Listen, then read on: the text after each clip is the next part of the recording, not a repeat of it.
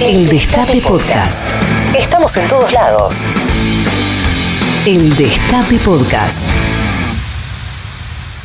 30 días suspensión de Expo, que es bastante más que poner cupo o limitar con un cupo. Están habiendo una gran cantidad de críticas, obviamente, del sector. Se hace una comparación con lo que ocurrió en 2006, en donde efectivamente se limitó la exportación de carne en el marco de eh, una suba de precios también muy fuerte eh, en la actividad. Un par de cuestiones que me parecen importantes. Hay un diagnóstico de parte de Secretaría de Comercio. Acá hay, un laburo conjunto, eh, digo, no es comercio solamente, es comercio, es agroindustria, es también eh, Ministerio de Producción, que de hecho es el Ministerio de Producción el que impulsa la medida. no, se, no funcionaron los acuerdos por cantidad, estos acuerdos que ya hemos conversado acá, los precios populares, que estaban solamente algunos días de la semana. El martes pasado, de hecho, se había relanzado el acuerdo de carnes, ¿no? Se relanzó eh, arrancando el 12 de mayo, o sea, hace seis días exactamente, para que sea de lunes a viernes, o sea, extendiendo la cantidad de días, y con ese mínimo que el mismo presidente Alberto Fernández criticó de eh, 8.000 toneladas. ¿Bien? ¿Por qué? Y porque efectivamente estás teniendo eh, una cantidad muy acotada destinada al mercado local respecto de lo que podrías destinar. Entonces, ese lanzamiento se hizo con ese mínimo, pero diciendo, bueno, si se necesitan más cantidades para el mercado local, porque vamos a habilitarlo de lunes a viernes, habrá que abastecer con más cantidades. Bien. Eh, y el diagnóstico que se hace desde el gobierno es, efectivamente acá no estamos logrando que funcione. No están apareciendo los cortes de carne a precio popular. Vimos además las fotos con más hueso o más grasa que carne. Una gran cantidad de imágenes que mostraban que incluso eh, hay, hay, digamos, testimonios que te cuentan que ese día el carnicero trata de desaparecer o trata de no estar. Hablo del, supermercado, ¿no?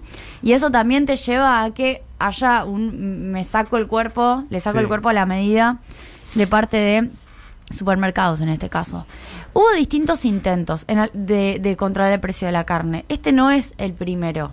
Lo, lo, primero que se hizo fue, ¿te acordás cuando fue la discusión del maíz en relación a la carne? Fue decir, bueno, hay que ver lo del maíz fundamentalmente en relación a lo de la carne, porque se decía, fíjate vos cómo van cambiando los, los argumentos, de parte de quienes habían subido el precio de la carne 20% a fin del año pasado, que hubo subas que fueron escandalosas, decían, no, esto es por el maíz. Entonces el gobierno dijo, bueno, vamos a tener que intervenir en la cadena del maíz y automáticamente aparecieron algunos datos que de hecho acá los contamos, que es que, ojo, que el maíz tampoco te explicaba el aumento de la carne en su totalidad, porque lo que tenía fundamentalmente es una incidencia entre el 8 y el 10% de acuerdo a qué nivel de feedlot tuvieras. Y de hecho, recién entrevistábamos a, a uno de los que son del sector y te decía, no, en realidad es impuesto y gasoil. Evidentemente hay una ensalada. El maíz no era. No es el maíz. En cualquier momento vamos a descubrir que el gasoil tampoco es. bueno, claro, exactamente. Hay una ensalada en relación a los costos. El, no era efectivamente el maíz. Luego viene un segundo intento de parte del gobierno que es precios populares con los cortes.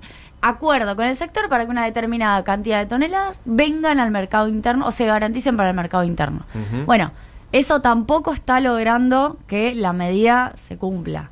Luego aparece otro diagnóstico que es distinto, pero que podemos decir que es complementario, que es, bueno, en realidad los precios están subiendo en el mercado local, no solamente por un tema de falta de cantidades, o sea, la principal hipótesis es, hay puja por cantidades, por ende, la poca carne que hay acá sube de precio. ¿Bien? Es medio ley de oferta de la demanda básica. Tenemos que garantizar más cantidad para que puede estar, pero además para que el precio no presione para arriba. Pero luego aparece otra idea, razón por la cual surgen las declaraciones juradas para exportación de carne, las de GEC, que de hecho yo las anuncié acá por teléfono hace ya 15 días, que es, ojo porque hay una exportación en negro, o una especie de subfacturación, que te termina haciendo que como hay un negocio paralelo de liquidación al blue o al paralelo, eh, valga la redundancia, al dólar paralelo, porque cuando vos no liquidás por, por el oficial, podés, podés agarrar esos dólares y liquidarlos en otro lado. Bueno, eso te, te, hace que haya un negocio en pagar más caro el precio de la hacienda, mm. en Liniers. Entonces lo que tenías que controlar fue otra hipótesis que apareció el motivo. Lo que tenías que controlar en realidad es... Eh, esa subfacturación en el orden exportador, viendo bien cuáles son las declaraciones, cuánto están exportando en cantidad y por ende si eso tiene una correspondencia con el precio y cuánto están liquidando, obviamente, para que de alguna manera no tengas distorsiones en el precio de Liniers. Al mismo tiempo ocurrió la medida en contra de Coto. No sé si recordarás que le prohibieron a Coto comprar, fue el 28 de abril, le prohibieron comprar eh, ganado ahí en Liniers precisamente para eh, que no sea Coto uno de los que sube el precio, se lo acusó de ser uno de los que sube el precio, lo cual efectivamente es así. Entonces digo, tenés un montón de vías por las cuales fueron entrando, no logramos bajar el precio de la carne y ahora viene esta medida. Nico, ¿tenías un Juli, Sí. No, quería hacerle primero una consulta, Juli. Eh, Dale.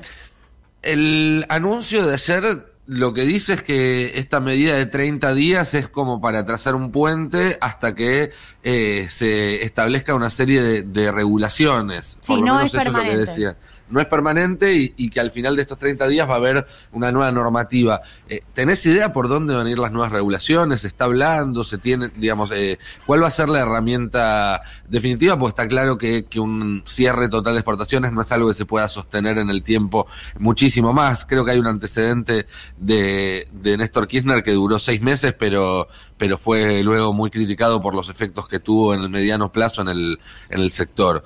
Eh, ¿Se, sabe cuáles son las medidas del día 31? No, no tengo idea en qué están pensando en términos de diagnóstico. Lo que sí te puedo decir es cómo veo que se va perfilando la idea de regular el sector. Me parece que por un lado hay un tema con las cantidades. Digo, hacer esta medida, frenar la salida de carne, básicamente, del país, tiene que ver con que tu diagnóstico son las cantidades, ¿no? Cantidades para bajar precio. No sé si, si, si ser, eso ratificaría que puede haber un cupo mayor, por ejemplo, para el mercado interno, pero quizás puede haber una idea por ese lado. Y en segundo lugar, yo entiendo que se estaba discutiendo qué hacer con Liniers en relación a, no sé si recordás que en algún momento se dijo, hay que tener precios máximos en Liniers. En algún momento algún secretario de comercio quiso hacerlo, eh, no tuvo mucho éxito. Es un, es un mercado muy opaco, muy poco transparente. Pero regular con precios máximos la hacienda te permite no tener que ir a hacer un trabajo de hormiga en carnicerías, muchas de ellas además informales, es decir, con una cadena de registro que sabemos es que también es muy opaca. Pero digo, regular linears sería otra, otra idea en relación a precio. ¿no? Sería solo a precio, que es hacer que el precio de la hacienda no se te desboque, porque de repente cuando, cuando fue la regulación a Coto, había subido ese día 9% el precio en la hacienda. O sea, ibas a tener un aumento en carnicería todavía mayor. Eh, con lo cual yo veo eso, Nico, me parece de cualquier manera que al sector también se le queman los papeles en relación a los argumentos. Yo por eso le contaba la historia recién a Ari y a vos también. Maíz primero dijeron, ahora dicen gasoil, impuestos. Eh, no termina de quedar clara la razón de la suba y evidentemente ya no tenés eh, una explicación específica de, un costo que te lo esté moviendo. Siguiendo sí, sí, Nico, perdón. En el gobierno hay, hay bastante eh, enojo con los empresarios alimenticios en general, no solo la carne, pero bueno, obviamente la carne es parte importantísima de esa ecuación. Eh, yo tuve la posibilidad de hablar con, con importantes funcionarios durante el viaje eh, sobre el tema y me, me, comentaban esto, digamos, que eh, hay dos factores que están moviendo la inflación en este momento de, de, los múltiples, digamos, que, que entran en juego, eh, porque dicen, ellos dicen, el gobierno está ateniéndose a las pautas a las que se tenía que, atener en cuanto a déficit, en cuanto a emisión y demás, con lo cual eso eh, no, no, impulsa la inflación. Los sindicatos también cumplieron con su parte a la hora de firmar acuerdos salariales, eso tampoco, entonces que lo que ven que empuja la inflación son por un lado el sector empresario y por otro lado eh, la inflación internacional, eh, que contra la inflación internacional mucho no se puede hacer, pero que con el sector empresario hay que establecer nuevas reglas de juego para porque evidentemente por las buenas no, no va a pasar nada. Ese era más o menos el mensaje que, circulaba desde el gobierno eh, durante el, viaje. Así que eh, me imagino que esta medida que se anunció ayer será la primera de, varias que se tomarán en ese sentido. Sí, yo lo que veo además es que no hay una relación realmente con los costos. Estoy un poco obsesionada con esta idea porque me parece que es un argumento que hay que desactivar. Yo recién mencionaba el precio del asado. Algunos dicen que aumentó el 95% si lo tomás en una carnicería, si querés más de barrio. El promedio publicado por el IPCBA, el Instituto de Producción de la Carne Vacuna, da 81%, 81,5% en el último año. En un El- año, En un 81%. año. El precio del matambre, 76... Sí, 76,5%. ¿Qué costo subió eso? Nada, ninguno. De- de- el dólar ni hablar, pero además ninguno, realmente ningún costo te subió efectivamente eso. El eh, tapa de nalga, 65,6%, picada especial, que además ya la picada sabes que se usa para otras cosas, Ujú. 61,5%. No tenés eh, razones efectivamente para justificar esto. Y cuando uno mira los precios que se proponen en el acuerdo de, de precios populares respecto de el precio que encontrás en carnicería los días que no está eso, hay una diferencia muy grande. O sea, la carne está entre 20 y 30 puntos por arriba de la inflación de aumento anual. Eh, la promedio. La promedio, Ay, sí. el, el asado está al doble. El asado está al doble. El asado está altísimo. O sea, que ni siquiera se explica por la inflación. No. El famoso es culpa de la inflación. Para la nada. está muy por encima de la inflación Sí, anual. está muy por encima del promedio, tanto la mayorista como la Mm. minorista. Y si vas a, a la comparación con el acuerdo, yo te Sí. decía, por ejemplo, supongamos, acá hay un promedio de asado a 630 pesos, ¿no? En lo relevado. No, no ese es el valor, no ese es el valor. Con lo cual, peor. Supongamos que está a 800. Sí. 359 en el acuerdo. Claro. Es difícil cumplirlo. Digo, para, para estos tipos que tienen la posibilidad de vender a otro valor. Ujú. Difícil en el No, sentido además- del punto de vista empresarial. El otro, día, el otro día nos decía Alberto Williams de los propietarios de carnicerías que a ellos no les llega.